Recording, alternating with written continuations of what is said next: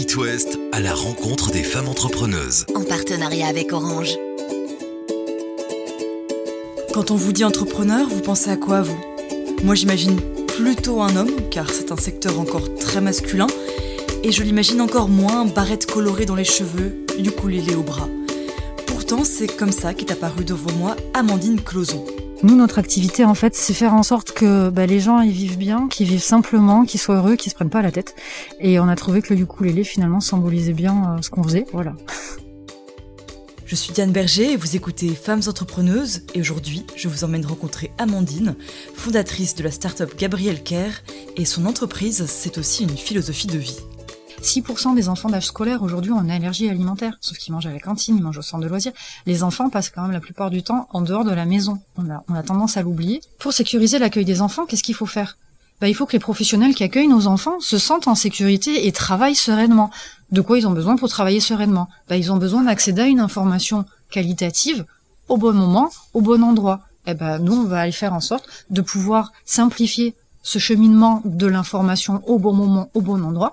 Et nous, en fait, on est là pour simplifier la vie des gens, la vie des professionnels, la vie des êtres humains. Ça va être aussi bien euh, pour réserver un séjour vacances, vous allez dans un hôtel, vous dites, euh, moi je mange sans gluten, euh, je suis diabétique, ou alors j'ai un problème de mobilité, j'ai besoin d'une chambre particulière. Et malheureusement, les demandes particulières, quand elles sont d'ordre médical, si les professionnels peuvent pas les traiter, en bout de chaîne, ça fait des personnes qui ont plus de mal à s'intégrer, à s'inclure, à profiter de la vie normalement.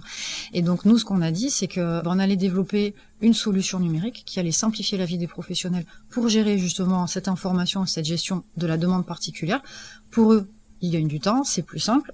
Ils ont plus de clients aussi. Et nous, ce qui nous intéresse en bout de chaîne, c'est que ben, justement toutes les personnes qui ont besoin médical ou qui ont un handicap, ou, vous savez, euh, ce petit côté euh, où on n'a pas forcément eu un plus ou une marraine sur notre berceau dans notre vie, eh ben au moins eux, ils vont pouvoir aussi en profiter et, et profiter de leur vie tout simplement comme tout le monde.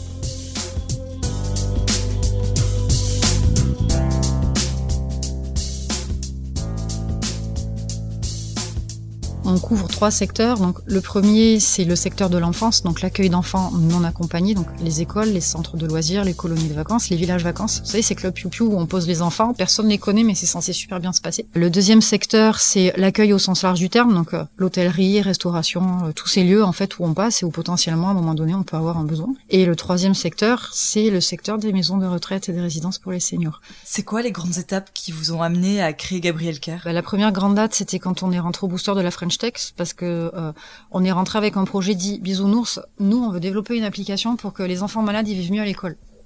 Je peux vous dire que d'un point de vue économique, faut arriver à le modéliser et en faire un truc rentable. La deuxième grande étape, c'est que mon deuxième garçon ben, euh, est allergique, donc euh, le côté vie ma vie et on en mange tous les jours, euh, pas lâcher. À titre personnel, c'est une raison plus de continuer à avancer sur le projet. C'est quoi les premiers succès qu'a rencontré votre entreprise pour l'instant? D'avoir trouvé mon premier client en 15 jours. c'est vrai que c'est pas mal. Le, je dois dire que j'étais plutôt contente de moi. Et à contrario, qu'est-ce qu'il y a eu comme grand frein?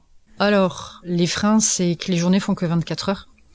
Que être maman et gérer une entreprise, c'est carrément sportif, mais au final, c'est faisable. C'est-à-dire, qu'est-ce que ça a changé concrètement d'être à la fois mère et entrepreneuse?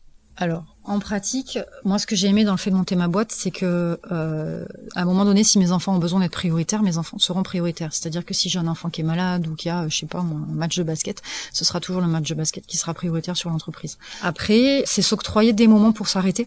On le dit, les entrepreneurs, c'est important qu'ils prennent soin d'eux. Et euh, prendre soin de soi, c'est aussi un petit peu prendre soin de sa famille, même si c'est aussi beaucoup prendre soin de soi. Et euh, pour moi, prendre soin de moi, c'est aussi bah, donner du temps pour faire des gâteaux avec mes enfants, pour aller regarder les escargots dans le jardin, etc. Et le fait de pouvoir leur accorder une plage de temps qui est vraiment dédiée, je suis à 300% avec eux. Ça fait que quand je suis au travail, bah, je suis à 300% au travail parce que j'en ai profité, parce qu'ils en ont profité aussi. Après, euh, on va dire, j'ai une super nounou, j'ai un super conjoint qui est souvent là pour euh, gérer les petits quand j'ai un appel téléphonique à la maison. Mais comment dire? Je crois que quand on veut, en fait, on y arrive à chaque fois et que quand on y met beaucoup d'amour, dans tous les cas, ça se passe bien. Est-ce que vous pensez que le fait d'être mère, ça a joué sur votre manière de gérer votre activité? Oui, ça m'a permis de plus avoir peur. Je vous donne un exemple tout bête. J'ai peur des chiens. C'est une peur, c'est irrationnel, on est d'accord. J'ai peur des chiens. Quand je suis toute seule, j'ai toujours peur des chiens.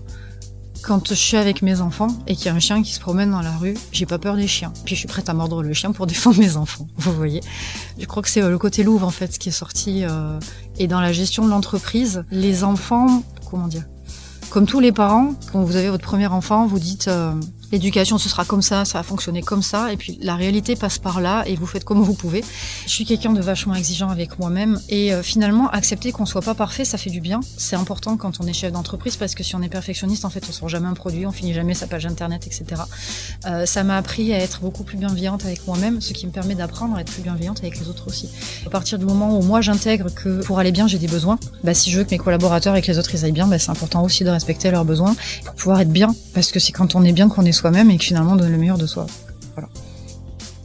Et si vous êtes traiteur, restaurateur, gérant d'EHPAD ou encore de colonies de vacances, Amandine et son entreprise Gabriel Care lancent plein d'expérimentations justement pour mieux prendre en compte les allergies des personnes que vous recevez.